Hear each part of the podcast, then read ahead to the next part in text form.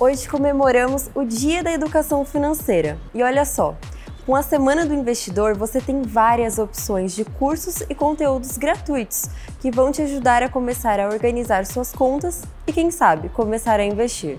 A B3 separou seis cursos para você dar seus primeiros passos entre os conteúdos, começando pelo básico, te ajuda a evitar os tropeços e se preparar para investir sem achismos.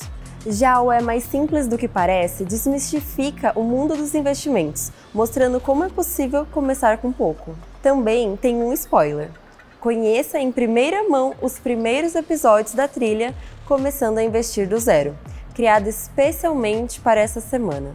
Acesse edu.b3.com.br barra Semana do Investidor e confira esses e outros cursos que vão te ajudar na sua jornada.